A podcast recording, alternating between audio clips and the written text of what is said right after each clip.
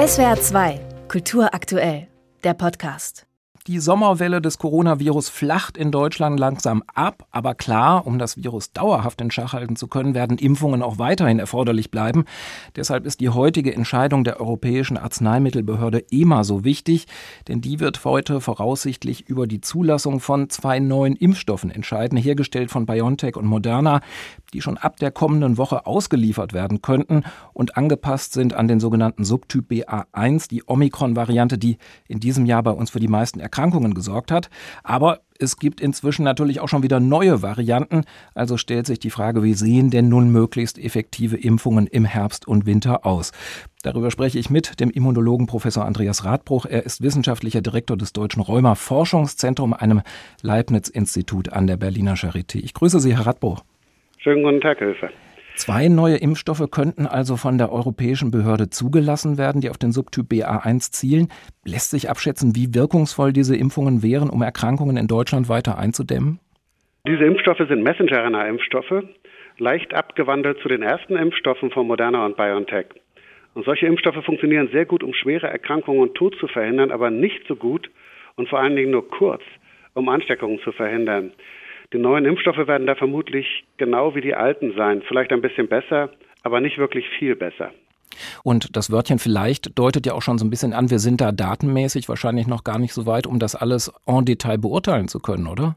Genau das ist die Situation. Die neuen Impfstoffe sind auf ihre Sicherheit geprüft und darauf, dass sie tatsächlich eine Immunantwort auslösen, aber nicht darauf, ob sie auch besser sind als die alten. Jetzt gibt es ja schon weitere Omikron-Varianten, insbesondere BA4 und BA5, die als noch ansteckender gelten als BA1. In Portugal zum Beispiel breitet sich BA5 gerade rasant aus. Auch für diese Varianten sind Impfstoffe in der Prüfung, was aber wohl noch dauern wird. Sind das dann nicht womöglich mit Blick auf die Zukunft die wichtigeren Impfstoffe? Nein, das denke ich nicht. Mit Blick auf Schutz vor schwerer Erkrankung ist unser Immunsystem schon gut angepasst, wenn wir uns nur mit dem alten Impfstoff zwei, dreimal haben impfen lassen. Mit Blick auf den Schutz vor Ansteckung ist die Anpassung auch nicht so wichtig. Denn das Problem ist nicht die Anpassung unseres Immunsystems, sondern dass die Messenger-RNA-Impfstoffe keine wirksame langfristige Immunität vor Ansteckung bieten. Prinzipiell nicht. Man sollte sich hier keine falschen Hoffnungen machen. Mhm. Und die Ständige Impfkommission sagt ja entsprechend auch, man sollte jetzt gar nicht unbedingt die Verfügbarkeit neuer Impfstoffe abwarten, sondern sich sofern erforderlich jetzt persönlich, aus persönlicher Sicht, mit den verfügbaren Impfstoffen jetzt gleich impfen lassen. Ist das die richtige Priorisierung aus Ihrer Sicht? Ja, genau richtig. Denn die alten Impfstoffe bieten den gleichen Schutz vor schwerer Erkrankung. Und darum geht es ja für die Geimpften.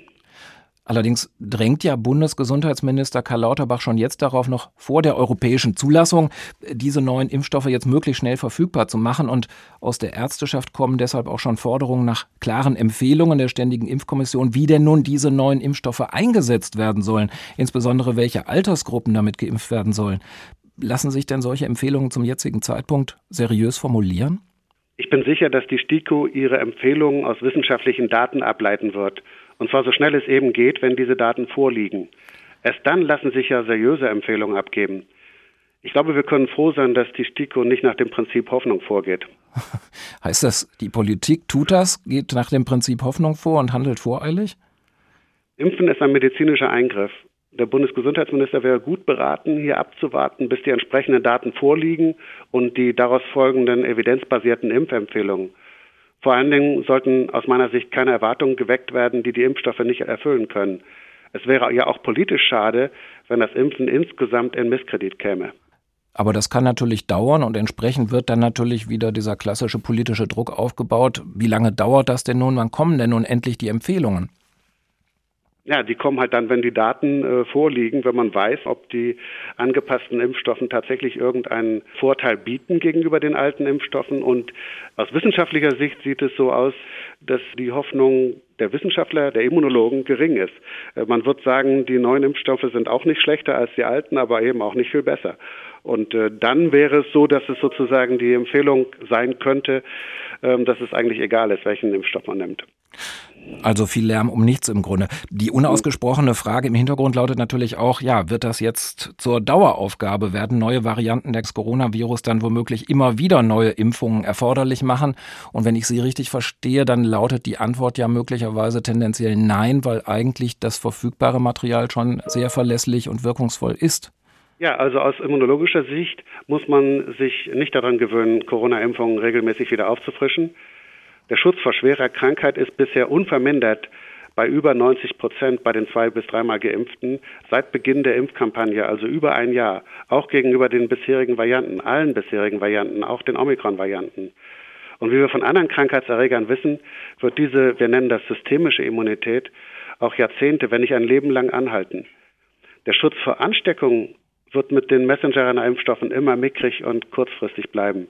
Und zu häufiges Boostern macht ihn noch mickriger, denn unser Immunsystem wird dann gesättigt und reagiert immer schlechter. Ich sehe kein wissenschaftliches Argument für regelmäßige Auffrischungsimpfungen. Professor Andreas Radbruch war das in SWR 2 am Morgen, wissenschaftlicher Direktor des Deutschen Rheuma-Forschungszentrums, einem Leibniz-Institut an der Berliner Charité zur voraussichtlichen heutigen Zulassung zweier neuer Corona-Impfstoffe durch die Europäische Arzneimittelbehörde EMA. Herr Radbruch, ich danke Ihnen vielmals für das Gespräch. Ja, ganz herzlichen Dank Ihnen, Herr Höfer. SWR 2 Kultur aktuell. Überall, wo es Podcasts gibt.